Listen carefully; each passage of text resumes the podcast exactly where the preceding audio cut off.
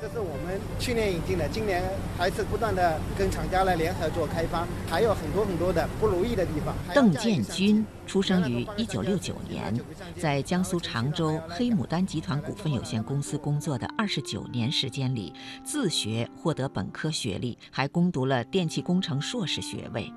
从1999年以邓建军名字命名的科研组成立，到2011年以其名字命名的国家级技能大师工作室成立，邓建军领导的科研团队攻克了一个个世界难题，获得八项发明专利、十一项实用新型专利，实施技术创新项目近五百个。作为党的十七大、十八大代表。邓建军结合自身的经历和感悟，积极传播党的代表大会和全会精神，累计做了四十多场报告。